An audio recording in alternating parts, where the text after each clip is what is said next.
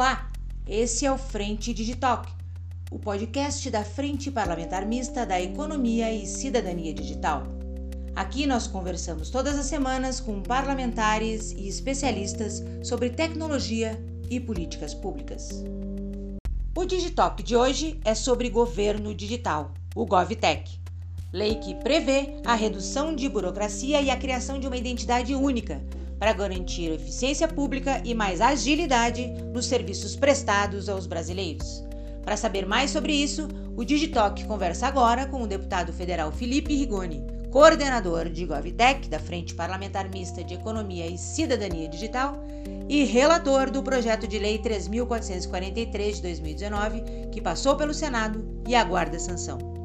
Vamos ao que interessa?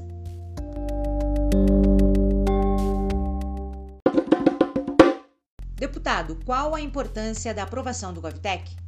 Olha, a coisa mais importante do projeto de governo digital e eficiência pública é que ele dá as regras pelas quais a digitalização vai ter que acontecer. E por que, que isso é importante? A gente não pode deixar que a digitalização dos serviços públicos do governo signifique simplesmente você colocar a burocracia do papel para o digital. Então, ela tem que ser feita com base né, na interoperabilidade de dados, na padronização mínima das plataformas. E a coisa assim mais relevante, na minha opinião, de tudo, é que a gente colocou que tudo isso vai ser feito em plataforma única. Ou seja, o governo federal vai ter um site só, o governo estadual vai ter um site só a partir desse projeto de lei, o governo municipal vai ter um site só. Então você não vai ter que ficar baixando dezenas de aplicativos do governo para você ter acesso aos vários serviços públicos. Você vai ter aí no futuro um aplicativo, um site no qual você vai ter ali as várias ramificações para centenas de serviços públicos que existem. Então, assim, é uma economia de tempo absurda, uma economia de dinheiro, inclusive a gente calculou que vai ser cerca, no, no governo federal, vai ser de cerca de 38 bilhões de reais por ano de economia e, claro, uma facilidade muito grande das pessoas de, de terem acesso ao serviço público. Claro. E com relação às assinaturas, deputado? Sei que houve uma modificação na questão das assinaturas eletrônicas, né? Veja, a gente só deixou é, menos burocrático a questão das assinaturas, porque a gente não pode fazer é, um cartório burocrático digital. Hum. Né? É, os cartórios aí têm um papel importante, mas a gente tem que fazer com que a assinatura eletrônica seja o mais democrática possível. Né? Hoje, você tem aí as assinaturas eletrônicas que só são é, só, só 3% da população tem acesso a elas. A mais barata que eu já vi até hoje custa 50 reais por ano. Não é qualquer pessoa que pode despender 50 reais por ano para ter acesso a uma identidade digital para ter acesso a um serviço público que é obrigação do Estado e é gratuito. Né? Então, a questão das assinaturas a gente simplesmente deixou, deixou menos burocrático para ficar cada vez mais barato e a gente ter a possibilidade, por exemplo, de assinaturas eletrônicas gratuitas. Para mim é, é, essencial. Você tem que dar acesso. As pessoas têm que ter é, condição de ter acesso ao serviço público digital. Não pode ser só gente que aguenta pagar né, que tem acesso a isso, tem que ser todo mundo. Perfeito. A gente vê que hoje em dia praticamente tudo que diz respeito a nossos dados pessoais começam né, com o CPF. Eu vi que nesse PL também há a, a possibilidade de criação de uma identidade digital única. Como seria isso, deputado? Veja, isso já é uma coisa que vem sendo discutida no Brasil há muito tempo. É desde a época do DNI, que é o Documento Nacional de Identidade, ele até hoje não foi feito por falta de uma base de dados confiável. E a, a melhor base de dados que a gente tem é a base do TSE, que ainda não compartilhou esses dados com, com o resto do poder público para a gente poder fazer a DNI. E o que, que a gente coloca?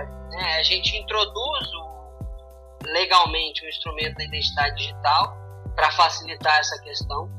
E a gente coloca o CPF como documento número suficiente de identificação. Por que isso é importante?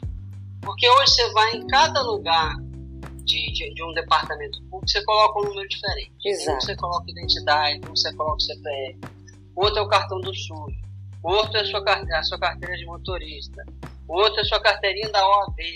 E aí, os seus dados ficam espalhados com referências diferentes. Então, você, é quase impossível você juntar os dados de uma pessoa para identificar ela como ela mesma. E nesse caso, quando você digitalizar o governo, imagina a seguinte situação: eu sou de Linhares do Espírito Santo, mas eu estou em Brasília, suponhamos. E aí eu preciso ir no hospital. Aí no hospital, ao invés, né, no futuro digital, ao invés de eu ter que contar toda a minha história de saúde para o cara do hospital de Brasília, ele simplesmente vai virar para mim e falar assim: olha, você me dá acesso aos seus dados de saúde? Eu falo, dou, tá aqui, está autorizado.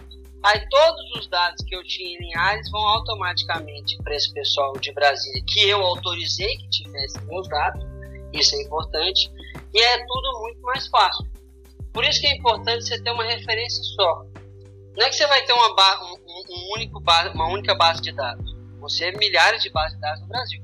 Só que a referência vai ser única. Então, a partir do momento que eu autorizei que os meus dados de tal área da minha vida sejam consultados, fica fácil, rápido e muito simples né, para a pessoa me atender. É, é essa que vai ser a diferença. Entendi. Uh, a lei também prevê a criação de ouvidorias, canais de avaliação, para que a gente possa, inclusive, melhorar o atendimento ao cidadão, né? Uma, uma forma de avaliar e para melhorar o atendimento ao cidadão. Como é que isso vai funcionar? Perfeito. Veja, assim, eu sou um pouco suspeito, mas esse PL é, é basicamente uma reforma administrativa silenciosa. Porque nós estamos otimizando todos os processos, simplificando todos os processos. Uma série de servidores que hoje estão ali não serão mais necessários no futuro, que vai economizar muito tempo, muito dinheiro. E a gente está introduzindo o sistema de avaliação automático. Então, em todo departamento que você for, vai ter que ter, e vai estar tá obrigatório no PL, um sistema de avaliação daquele serviço. Tipo aqueles que de vez em quando a gente encontra que é uma telinha que você põe a carinha, carinha certo. Bonito, carinha triste, uhum. carinha neutra. Isso aí é muito importante. Porque com isso você tem um feedback em tempo real da qualidade daquele serviço. Então nós vamos estar avaliando o serviço público em tempo real, o tempo todo. Sem contar que a gente colocou aí uma série de obrigações de transparência nos dados que são abertos e, e naturalmente um canal aberto para que as pessoas possam reclamar, possam dar esse feedback. E isso vai ser, vai ser, na minha opinião, vai ser uma, uma baita de uma revolução, porque em todo lugar você vai ter esse tipo de avaliação.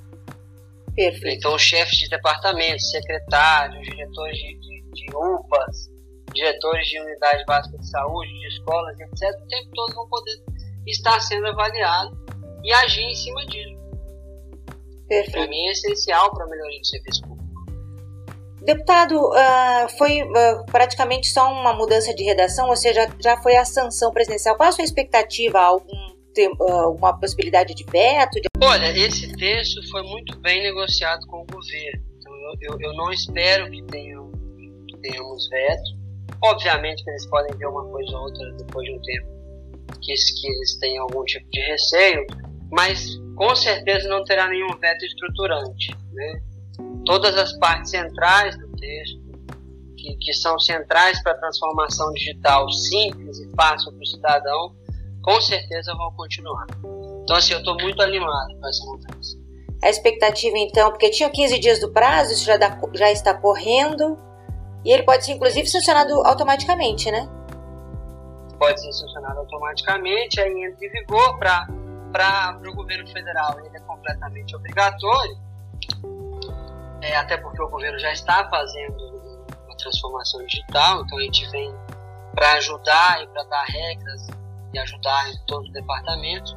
E para os governos estaduais e municipais, eles vão ter que aderir a essa lei.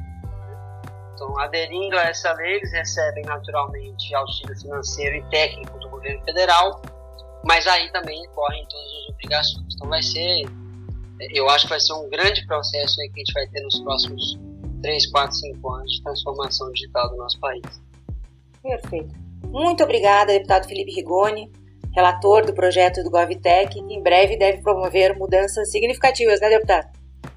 Com certeza, vai ser, como eu disse, uma reforma silenciosa, é uma revolução que a gente está fazendo e, e, e todo mundo concorda com ela, que é ótimo. Esse foi mais um Frente Digital. Acompanhe aqui tudo sobre o ecossistema digital.